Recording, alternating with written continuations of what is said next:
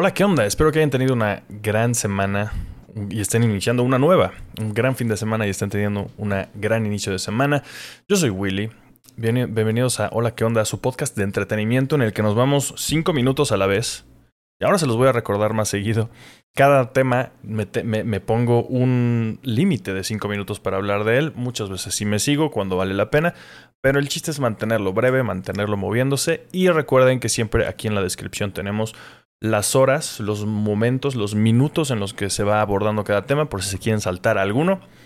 Hoy vamos a hablar de una de las películas pues que está haciendo más ruido esta semana y que lo va a seguir haciendo durante todo el año. Para mí, yo creo que va a estar en el top de películas del año. Si es que hago algo así, nunca he hecho algo así como un top de películas del año, pero viendo y, pensando en qué películas eh, me han gustado este año, esta va a ser una de ellas. Em, se llama Nope, de Jordan Peele. Y también vi una de las películas que menos me ha gustado en lo que ha pasado todo este año y varios años. Una de las peores películas que he visto en mucho tiempo, también vi esta semana, es de Prime Video. Hoy vi una nueva película. Tuve un viaje en autobús desde Puebla. me vine a... De regreso a mi casita en la Ciudad de México y me eché una película coreana. Vamos a hablar de ella, está divertida. Está en Netflix. Vamos a hablar de, de varias cosillas. Que tengo una nueva obsesión también con un nuevo videojuego. Eh, y les recuerdo que la semana pasada íbamos a hacer especial de The Sandman, hablando de toda la, la, serie, los 11 capítulos que salieron de esta primera temporada, con todos los spoilers, solo que no se pudo hacer, por cuestiones fuera de mi control. Pero esta semana sí se va a hacer, en teoría, esperemos. Entonces, este martes, depende de cómo estén viendo o consumiendo este contenido, el martes 30 de agosto de 2022 vamos a tener en vivo nuestro especial con todos los spoilers de Sandman. Entonces, me da gusto que aquí en el chat, por ejemplo, Demon Styles dice que ya se puso al corriente, que ya terminó de ver de Sandman. Espero que ustedes también, para que puedan entrarle y discutamos todos con todos los spoilers. Esta bonita serie, la verdad está bastante bonita de, adelantarles.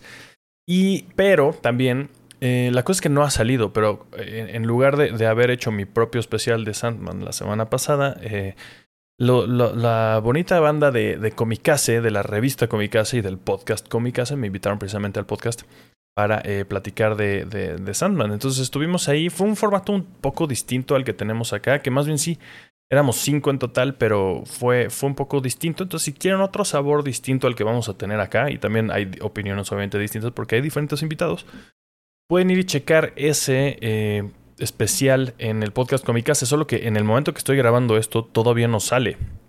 No estoy seguro de cuándo salga, pero yo en mis redes sociales, arroba Willy Holland en todos pinches lados, les aviso por si quieren ir y checarme en otro programa que tenía rato que no me invitaban al otro lado.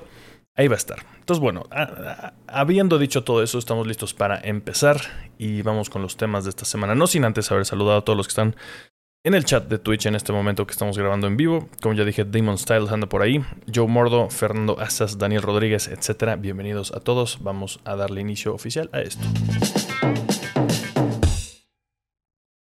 Este fin de semana, eh, un canal, esto se me hace raro, ¿no? O sea, fueron los VMAs, los Video Music Awards. Lo que se me hace raro es que los transmite un canal que está dedicado casi en su totalidad a programas de reality, a reality shows. Entonces no, no entiendo por qué un programa, de un canal que se dedica al reality haría unos, una premiación de videos musicales. Francamente no entiendo por qué. Así que la verdad no vamos a hablar de eso. Simplemente quería venir y quejarme un poco y no entiendo por qué hay una premiación de videos musicales.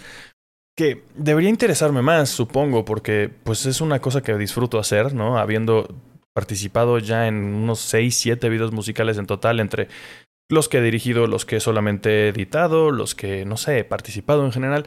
Es algo que me gusta mucho y quiero seguir haciendo. Debería interesarme más, pero pues cuando lo hace un canal que se dedica a, hacer reality shows, la verdad creo que no me interesa tanto. Entonces, eh, solo venía a decir eso. No vamos a hablar de los VMAs, la verdad.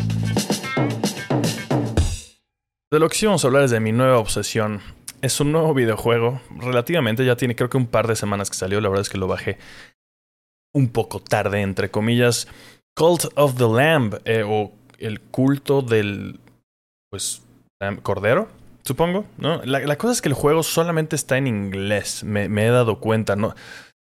Hoy en día siento que todos los, juegos siempre tienen, eh, eh, vienen traducidos también al español, pero este no es así. Solamente viene en inglés. Un nuevo juego en, pues independiente. Es eh, publicado por Devolver Digital, pero, pero el desarrollador. ¿Quién es el desarrollador? No viene aquí, grandísimo en su página, ¿quién demonios? Lo, ah, Massive Monster es el desarrollador, eh, eh, publicado por Devolver Digital, que pues, hacen muchas cosas bastante buenas, como Fall Guys, por ejemplo, también creo que es de Devolver o no. Ya, ya estoy un poco confundido. Bueno, el, caso es que Cult of the Lamb es un juego muy bonito y también muy creepy y como pues muy demoníaco. En Cult of the Lamb tú eres un líder de una secta, de un culto, y tienes tu propia comuna con tus adeptos, con tus seguidores. Tú eres... Pero todo esto eh, son animalitos antropomórficos, bonitos, chiquitos, cabezones, ojones, muy lindos. Si, si, están viendo esto, en no lo están solamente escuchando, pueden ver el póster y darse una idea. Se ve muy bonito, pero a la vez pues como que todo es rojo y negro, todo es como que tiene un estilo bastante, mm, pues, no sé, demoníaco, supongo que es más o menos la palabra que estoy buscando. Y, eso hace una, una, combinación, una combinación muy bonita de, de, cosas que me gustan, ¿no? Los juegos bonitos me gustan, las temáticas también como medio, medio de, de ocultismo, de magia negra, cosas así. Tienen una estética que me gusta también mucho. Y también el juego combina un par de cosas que son muy bonitas, que son dos, como que dos géneros distintos. Es como si tuviera un hijito, un juego como Hades, que es como un dungeon crawler, que es este tipo de juegos en, el que el formato que vas como que un, cuarto, vas de cuarto en cuarto matando un montón de enemigos y son generados como que al azar. Entonces de repente en el siguiente cuarto te van a dar un upgrade para que te cures. Y de, repente vas a un, al siguiente cuarto lleno de enemigos y al siguiente cuarto con otro tipo de enemigos. Y así. Pero eso está combinado con un tipo de juego como Animal Crossing. Y por eso también yo creo que está esta, esta inspiración de que todos los pobladorcitos de tu pueblo y tú también eres como un animalito bonito, cute, muy lindo, muy kawaii, si lo quieren ver así. Eh, y entonces tiene ese elemento en el que vas construyendo tu pueblito, tu comuna, ¿no? Y entonces vas, vas, vas haciendo, vas tomando decretos, vas adoctrinando a nuevos seguidores, vas, de repente te toca sacrificar a uno. O sea, sí, sí es como, no creo que sea muy apto para niños este juego. Eh, se, se, pone, se pone como que, pues, oscura la cosa muy rápido con este tipo de juego. Eh, bueno, con este juego en específico. Pero está muy, muy bonito. Es muy adictivo. Todo el tiempo tienes algo que hacer. ¿no? Entonces de repente dices, ay, quiero que se vea más bonita mi comuna. Y entonces te pones a decorarla. Pero mientras ya se te fue el tiempo, eso se pasa como muy rápido el tiempo en este juego. Hay un ciclo de día y noche y toda la cosa. Tus adeptos van envejeciendo y envejecen muy rápido. Entonces, e, en cuestión de un par de horas que llevas jugando, de repente tu nuevo adepto que entró a tu culto ya se volvió viejo, ya no puede trabajar, porque obviamente los pones a trabajar, se vuelven prácticamente tus esclavos, los pones a rezar o a minar piedra o a minar eh, madera o recursos que necesitas para seguir creciendo tu culto.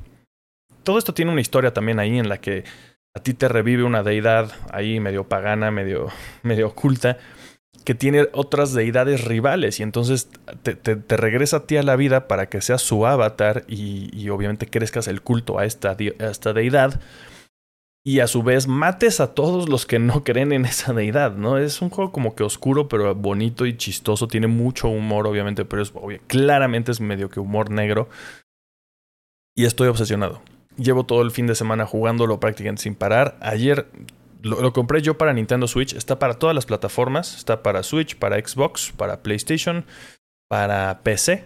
Yo le compré la versión de Switch y ayer tuve que... Se me terminó la, la, batería del Switch dos veces. O sea, jugué, jugué, hasta que se acabó la batería, lo cargué completamente, volví a jugar hasta que se acabó la batería y lo cargué otra vez completamente y luego ya no me la acabé de nuevo, pero para que vean, estoy un poco picado con este juego seguramente antes de dormir hoy me eche un par de horas más. Y es mi recomendación de, esta semana eh, en cuanto a videojuegos. Me costó 400 pesos para el Switch. Afortunadamente tenía como que algunos puntitos ahí guardados. A la mera hora me salió en 200 pesos. Ojo, si tienen una computadora medianamente potente, que no sea una Mac por supuesto, porque en esas no funcionan, Eh, bajen GOG. No, no, lo compren en Steam, que ahí también está en 400 pesos, pero en GOG está en 11 dólares. Ahí les va el tip si lo quieren un poco más barato y de casualidad tienen una PC que lo pueda correr. No es tan... Eh, al Switch he de decir que le cuesta un poco de trabajo por momentos este juego, ¿eh? al menos jugándolo en modo portátil. Yo no lo he podido jugar en, en el dock. Y también me gustaría mucho invitarlos a que lo juguemos aquí en stream, porque aparte puedes ponerle nombre y escoger cómo se ven todos tus adeptos. Entonces se me haría muy chistoso que por lo menos todos los subs aquí en, Twitch tuvieran uno, un monito con su nombre y a ver qué hace su monito. me parece que sería algo muy divertido de hacer. Entonces esta semana seguramente armamos un stream con eso. Chance no mañana porque mañana tenemos el ya saben que normalmente jugamos los martes, pero mañana vamos a tener el especial de Sandman. Pero bueno, yo les aviso en mis redes, arroba Willy Holland en todos pinches lados. Y listo, ya me pasé de tiempo de esto, pero es que es un juego que está muy bonito, la verdad. Estoy muy contento con todo. O sea, apenas se ve que apenas estoy rascándole por la superficie de todo lo que se puede hacer con este juego. Y ya jugué todo el fin de semana seguido prácticamente. En fin, ahí está. Cult of the Lamb está disponible en todas las plataformas, todas las consolas y en PC, por lo menos. Hablando de videojuegos, eh, Masahiro Sakurai, mejor conocido como el creador tanto de Kirby como de Smash Brothers, topan, topan ese tipo de franquicias. Eh, pues en algún momento como que había dicho el señor así de, pues ya, ya estoy muy cansado de haber trabajado en Smash Bros. Ultimate, eh, ya no va a haber nada más nuevo en este juego, ya no va a haber actualizaciones, ya me voy a dedicar a otras cosas, probablemente ya no vuelvo a hacer un Smash en mi vida, según yo en algún momento dijo algo por el estilo. Y de repente sacó un teaser en la semana que decía preparados porque les voy a anunciar a qué me voy a dedicar ahora prácticamente, ¿no? Y todos así, ah, cabrón, ¿qué juego va a hacer? Pues resulta que el señor no va a desarrollar ningún juego, al menos parece que no por ahora, que, que nos lo vaya a anunciar, sino que ahora va a ser youtuber. Y ya sacó su canal, eh, tal cual, eh, el, canal lo encuentran como Masahiro Sakurai, así tal cual como se escucha como en japonés. Se llama Masahiro Sakurai on Creating Games, o sea, Masahiro Sakurai eh, sobre la creación de juegos. Y tal cual ese va a ser su, su canal. Ya tiene 1, 2, 3, 4, 5, 6 videos, todos de menos de 10 minutos, 10 minutos o menos el primero, obviamente, solamente eh, presenta el canal y lo que va a ver en él. Yo no he visto los demás, no he tenido tiempo este fin de semana de ponerme al corriente con algunas cosas. Pero se ve que está muy bonito. Parece que va a haber un video en japonés y uno en inglés.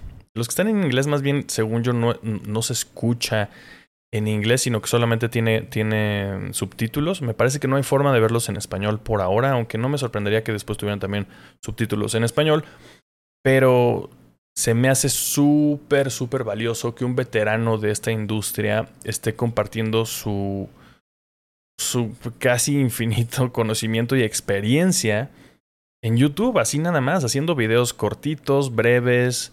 No sé, es una cosa muy japonesa, me parece. Es como todo, obviamente todo educado y después al final te, te, pide que te suscribas y que le pongas like y te dice, esta es la única vez que lo voy a hacer en la vida de este canal, no les vuelvo a pedir que se suscriban. Y entonces como que solamente así muy, muy amablemente te pide que lo sigas y nunca más lo va a volver a hacer. Pero entonces em, va a hablar, por ejemplo, como de frame rates, ¿no? O sea, ¿cuántos cuadros por segundo necesita un, juego? O sea, eh, va a hablar de diseño tal cual de juego. Por ejemplo, uno de los videos se llama Risk and Reward, o sea, o, este riesgo y em, eh, compensación, eh, reward, no más bien como recompensa, ¿no? Eh, cómo detenerse para grandes momentos, a que, que, la acción se detenga o cuando pongas pausa, cosas por el estilo. Entonces, se ve que está muy, muy, muy interesante y él mismo lo describe como no, va a estar obviamente muy interesante para gente que se dedica a la creación de videojuegos, pero también para gente que nos gusta jugarlos. Porque entre más sabes cómo se hacen las cosas, siento que lo puedes disfrutar más. Al menos me ha pasado, por ejemplo, con el cine. Entre más aprendo sobre cine, más aprendo a disfrutar las películas a pesar de que ya te vuelves, te vuelves diferente, ¿no? La verdad es que tu cerebro funciona diferente. Yo muchas veces estoy viendo una película y estoy muchas veces más pensando cómo hicieron las cosas que, disfrutando. No es que no lo disfrutes, sino que lo disfrutes de una forma distinta. Te impacta y al mismo tiempo te preguntas cómo lo hicieron. Pues más o menos yo creo que así puede pasar cuando empiezas a aprender más sobre cómo se hacen los videojuegos, que de por sí es un arte como que muy, muy arcano, muy, muy oscuro, siento yo. Cada vez más sale a la luz em, gente que se quiere dedicar a hacer videojuegos. Eh, pero aún así siento que es una industria relativamente eh, chiquita y me gusta muchísimo que exista este tipo de cosas. El, el buen, el señor Sakurai según yo se voló la barda. Ahorita tiene 368 mil suscriptores y, sacó hace 5 días su primer video. Yo creo que vale la pena echarle un ojito. Yo, les recomiendo echarle un ojo eh, al, al, primer video que describe más o menos cómo va a ser el canal y échense algún otro de los videos que yo no lo he podido hacer porque cuando, cuando apunté esto solamente había sacado el primero. Eh, y, y, ah, y el segundo creo que también, como que lo sacó el mismo día, uno que habla como de su trayectoria nada más. Pero bueno, yo le voy a estar echando un ojo, voy a estar, seguir suscrito al canal y pues, a lo mejor luego les, les cuento otra cosa de esto, pero mientras les recomiendo que lo sigan. Se me hace algo... Es como si, si no sé, digamos que Sakurai es como si fuera un Alfred, un Alfred Hitchcock que tuviera un canal de, de YouTube hablando sobre cine. ¿Se imaginan algo así? Pues mm, yo, en el mundo de los videojuegos, esto es algo así. Así se las dejo. Volviendo al mundo del cine, ¿no? Matt Reeves eh, nos, nos, tuvo noticias esta semana y siguiendo el chisme un poco de HBO, de este rollo de Warner Discovery, ya ven que tuvimos todas estas cancelaciones, cancelaron la película de Batgirl a pesar, a pesar de que ya la habían grabado, están quitando mucho contenido de HBO Max, cosas por el estilo como malas noticias en general. Creo que por fin tenemos una noticia me parece que agradable y que habla un poco de cierta estabilidad por primera vez en muchas notas que habían salido de Warner. Entonces, Matt Reeves, director de las películas de Planet of the Apes y más recientemente, por ejemplo, de The Batman, gran película me parece a mí del Caballero de la Noche. Y pues ahora firma, esto como que ya lo había hecho, pero como que tuvieron que volver a firmar aparentemente. Él ya tenía un, trato para seguir trabajando con Warner durante muchos años y parece que como que se reafirmó ahora que hay nuevo liderazgo en la compañía. Matt Reeves firmó un em, First Look, un, trato de First Look, que estos son como, pues si él de repente va a producir una película, los primeros en saber de ella y en querer producirla van a ser Warner. Y así también se, confirma que sigue el trabajo en la secuela de The Batman, en el spin-off que va a haber del pingüino, que va a ser una serie de televisión, y también la otra serie que, que en teoría iba a ser sobre... Creo que originalmente iba a ser sobre Arkham, pero luego lo cambiaron a que fuera sobre la policía, o, o al revés, ya no me acuerdo si era sobre la policía de Gotham o ahora sobre Arkham, alguna de esas dos, pero va a haber otra serie además. Y van a seguir haciendo proyectos alrededor de ese universo de The Batman, que recordemos que no está conectado con otras películas hasta ahora, más que estas otras que van a salir dentro de ese contenido universo. Entonces Matt Reeves va a seguir súper involucrado con eso, eh, por medio de su productora, que se llama Sixth en Idaho, eh, o la Sexta Calle y Idaho, y la calle Idaho, supongo que es, ¿no? Sixth en Idaho se llama su productora.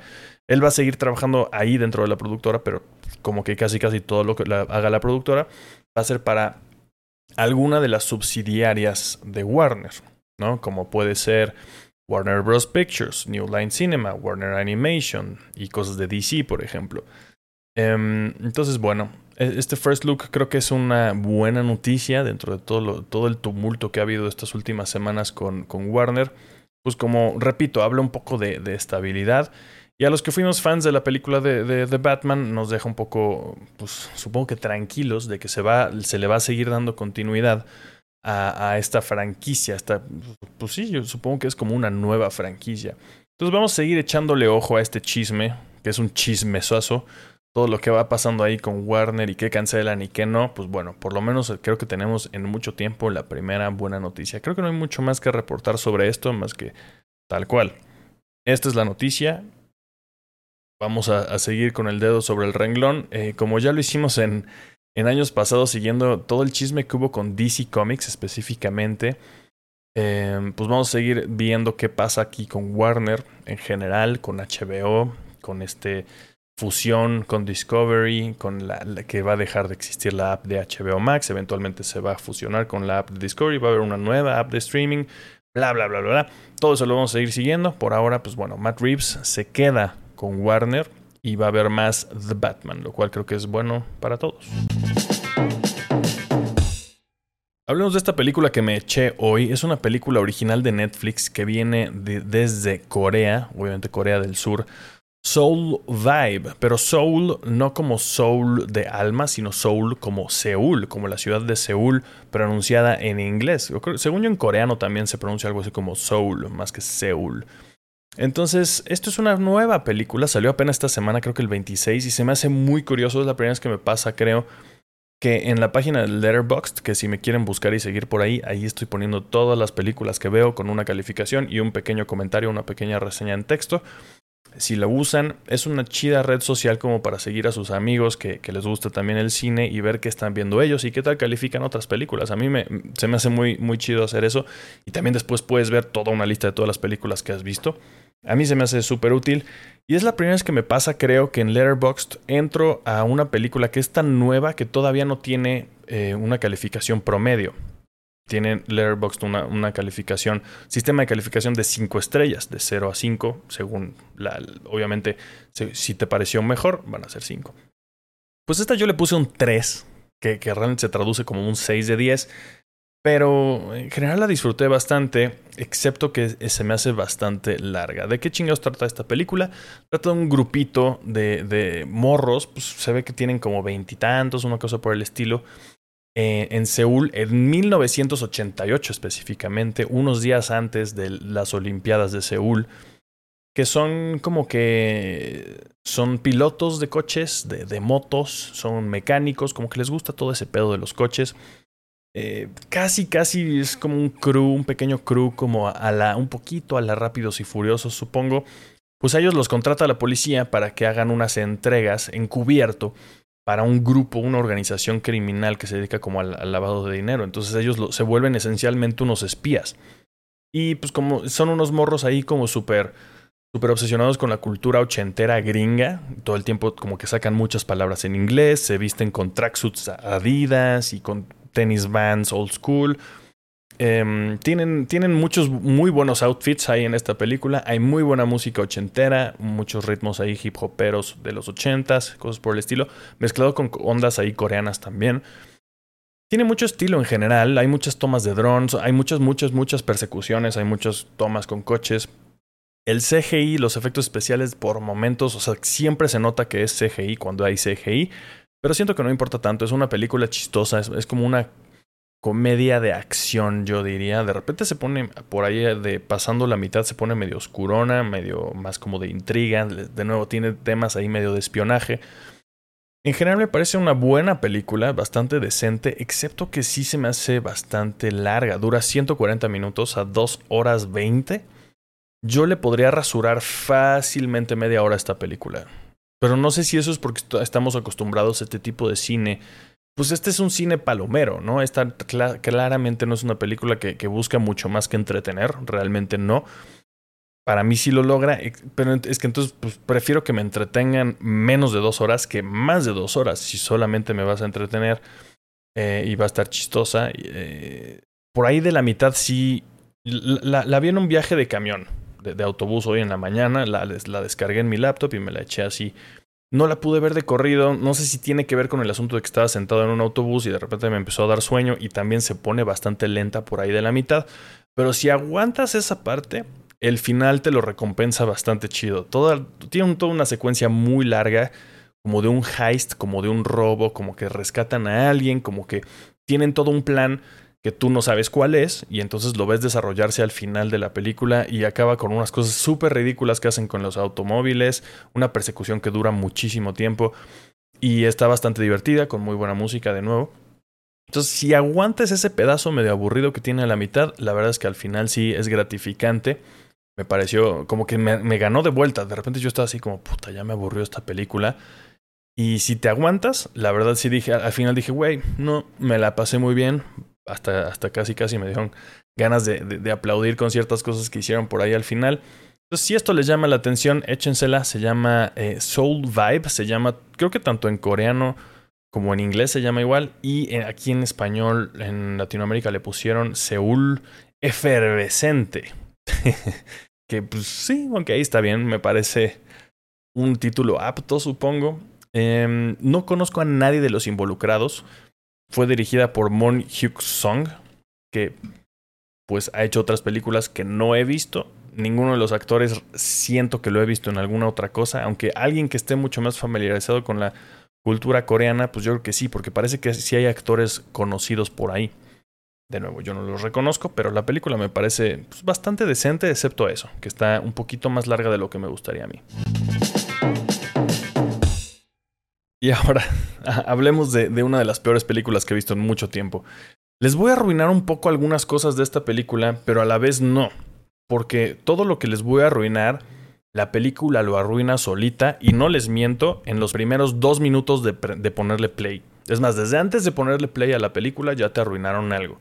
La película se llama Samaritan, Samaritan, o El Samaritano, supongo. Pero aquí en Latinoamérica, curiosamente, le pusieron Nemesis.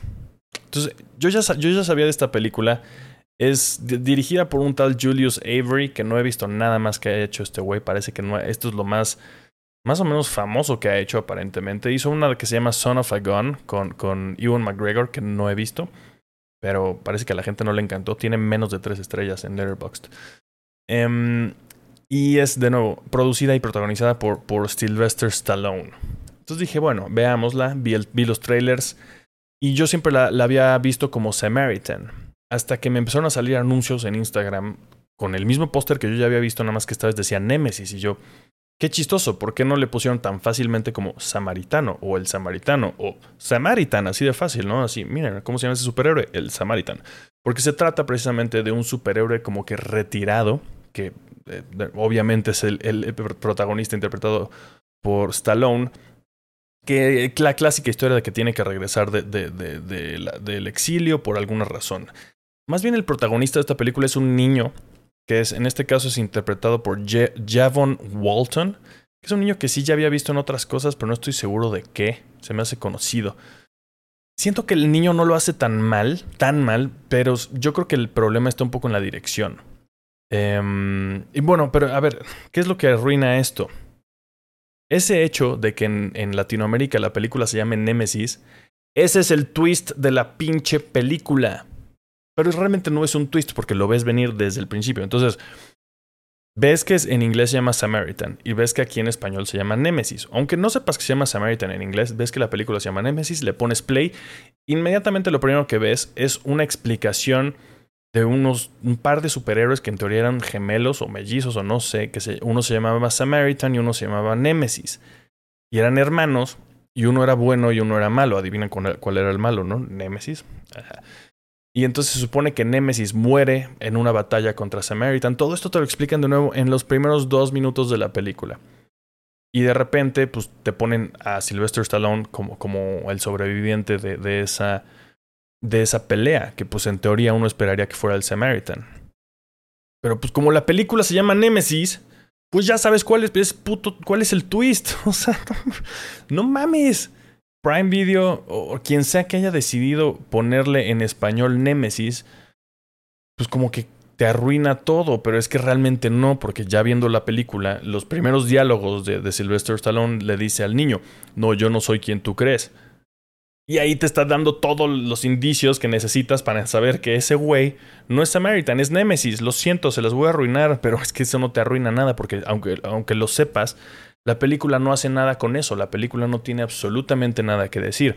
No tiene ni siquiera buenas peleas, porque aparte es PG-13, ¿no? O sea, es como adolescentes, más bien pues, es para toda la familia prácticamente, casi la violencia es muy, muy, muy rara, la acción está grabada de una forma bastante fea y editada bastante feo también, la neta no te crees ninguna de las peleas, no está impresionante ninguna de las peleas, no tiene buenos efectos.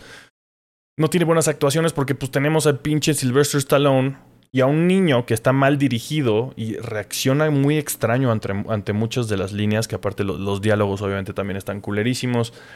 No tiene nada esta película. En todo caso, me parece, tiene por ahí a Pilú Asbeck, que es este güey que salió como el güey este badass del Greyjoy de, de Game of Thrones. Ese güey está divertido, pero también muy, muy, muy cliché como el villano de la película. Eh, qué película tan pinche, no vale la pena para nada. Eh, ya ven que estoy subiendo reels a Instagram, a TikTok y a todos pinches lados sobre las películas nuevas que voy viendo. De repente me comentaba la gente, bueno, a lo mejor vale la pena verla porque es una película que para ti fue muy, muy mala, o sea, tan mala que a lo mejor vale la pena. Esta no es una de esas películas. Esta no es de esas películas que es tan mala que, te vas a reír o que vas a encontrar algo. Esta simplemente está aburrida, no tiene absolutamente nada que decir, no hacen nada con ese, esa dicotomía entre Samaritan y Nemesis, no hacen nada con eso, no te explican nada, no te explican ningún por qué, no te ponen ninguna complicación de, de entre el bien y el mal, ¿no? Por, qué uno es el bueno y por qué el otro es el malo y por qué como que se invierten los papeles o no. No te explican nada de eso. No trae nada esta pinche película. No la vean, a la verga. Una vez dicho eso, eh, una de las películas que más me ha gustado últimamente, Nope, de Jordan Peele, o Nope, Nope, como le pusieron en español. Muchos están, están abogando y creo que pues, habría estado mucho más chido que le pusieran Nell. Estoy de acuerdo con, la gente que anda diciendo que se debió haber llamado Nell en español, estaría mucho más chistoso. Eh, dirigida, escrita, producida por Jordan Peele, em, director, tal vez, tal vez vieron Get Out, tal vez vieron Us grandes películas. Yo no diría que son películas de terror tal cual. Eh, a lo mejor un poco terror psicológico, sobre todo Get Out. En este caso es más bien... No les quiero decir mucho de esta película y yo les aconsejaría, número uno, bajo cualquier circunstancia, vean esta película. Deberían ver esta película. No a todo el mundo le va a gustar. Eso yo lo sé. No, no a todo el mundo le va a gustar. Pero sí siento que la deberían ver es un gran espectáculo. Eh, dicho eso, deberían llegar sin saber mucho de esta película. Porque la, eh, la, mercadotecnia de esta película ha jugado con ciertas cosas que al principio no sabías exactamente de qué se trataba. Y las, lo que ya, como ya la están manejando ahorita, ya te están diciendo, es una película de, y no les voy a decir, de X, ¿no? Eh, eh, juega mucho con expectativa. Es una película muy, muy juguetona. Por lo mismo, creo que vale la pena llegar lo más en ceros posible. Lo más, más, más en ceros posible. Porque de repente te salen ahí unos, unas cosas que crees que son algo y a la mera hora sabes que no. Y eso genera muchas veces incomodidad. Eh, son escenas muy tensas y de repente te dan risa porque te, te, voltean el, papel totalmente. Y dices, ah, no, no mames, es otra cosa. Es llevada. ¿De, qué se trata? ¿No? Un poquito si les puedo decir que se trata sobre dos hermanos, interpretados en este caso por Daniel, Daniel Kaluuya y Kiki Palmer, ¿no? Como la hermana, que son eh, los hermanos Haywood, que aquí los ponen muy ingeniosamente. Es muy ingeniosa también esta película. Tienen conceptos que yo, a mí nunca se me habrían ocurrido, ¿no? En este caso ellos son descendientes, son como tatara, tatara, tatara, nietos o no sé qué. No sé si topan este rollo de que el primer filme jamás hecho, que es una sucesión de fotos fijas que eventualmente se, se, se las, las, lograron poner como para que pareciera una imagen en movimiento, esencialmente haciendo el primer filme, sale un güey montado en un caballo, como un jockey, un jockey de carreras montado en un caballo, y se ve así, cabalgando, de, de, lo, ves de lado. Y es un güey negro, ¿no? El jockey es una persona negra. Y estos güeyes también, obviamente, son negros y son descendientes de, él y trabajan en Hollywood y tienen caballos que le rentan a producciones de Hollywood eso se me hizo genial, ¿no? Que se inventaran esta historia. Porque en, el mundo real nadie sabe quién es ese jinete. Nadie, ¿no? Sabemos quién grabó, que no me acuerdo cómo se llama. El güey que hizo el primer filme, este primer filme, pero pues, no, nadie sabe quién es ese jinete. Y aquí se inventó que tiene unos ahí descendientes. Se me hizo muy curioso. Entonces ellos tienen este rancho de caballos y está ahí en medio del desierto y de repente empiezan a pasar cosas. ¿no? Hay una, se muere el papá de ellos dos, que era el dueño del rancho, se muere con un, una unas cosas súper extrañas que empiezan a caer del cielo. Y de ahí se desencadena todo tipo de cosas en esta película. Tiene varios mensajes, tengo que decirles que por lo menos yo he encontrado tres críticas sociales diferentes durante toda la película, están muy marcadas con muchos acontecimientos, hablan un poco sobre cómo nuestra urgencia, habla y la critica duramente, nuestra urgencia de grabar todo, de tener todo en cámara y de a veces en vez de actuar, nos quedamos con el teléfono grabando, por ejemplo, ¿no? E, eso lo critica muy duramente.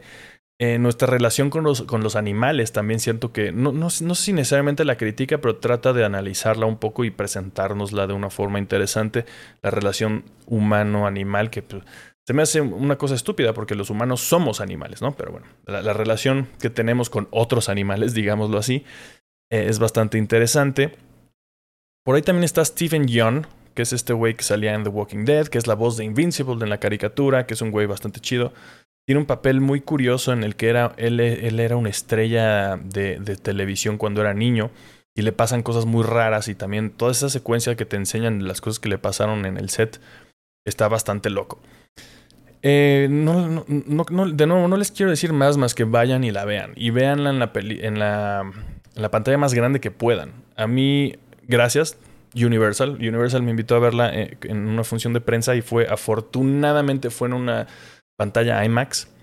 Porque fue grabada con cámaras IMAX. Si pueden, vayan y veanla en IMAX. Digan, créanme que vale la pena.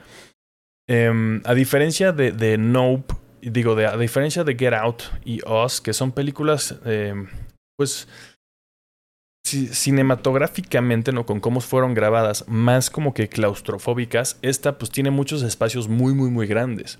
De nuevo, se, se, se, desarrolla en un rancho en medio del desierto, en las afueras de Los Ángeles. Eh, y todo el tiempo, pues si se han fijado un poquito en los pósters o demás, hay gente viendo hacia arriba. Y como ya dije, hay cosas que caen del cielo y demás. Entonces, son tomas siempre muy abiertas hacia arriba. Eh, la cinematografía está genial, la música está muy buena, las actuaciones son muy poquitos personajes, ¿no? Son estos dos hermanos, Daniel Kaluuya y Kiki Palmer, lo hacen increíble los dos, sobre todo Kaluuya se lleva la película por mucho. Su personaje es un güey muy introvertido, pero con sus caras te dice absolutamente todo, o sea, me vuela la cabeza lo que hizo este güey. Eh, en general, como director, Jordan, Jordan Peele aquí sí siento que trae un 3 de 3. Eh, Us sé que no a mucha gente le encantó. Sobre todo creo que Get Out a todo mundo que, que conozco que la ha visto le ha gustado. Esta sí también la siento dividida, pero a mí me hace sentido dentro de, su filmografía todo lo que hizo aquí y todas estas ideas súper originales que nunca se me habrían ocurrido y cómo están desarrolladas perfectamente, al menos a mí me parece. Jordan Peele se está convirtiendo en, en casi, casi también para mí, no, no, a todo el mundo le parece, como Robert Eggers, que lleva 3 de 3. También para mí, Jordan Peele lleva 3 de 3 definitivamente.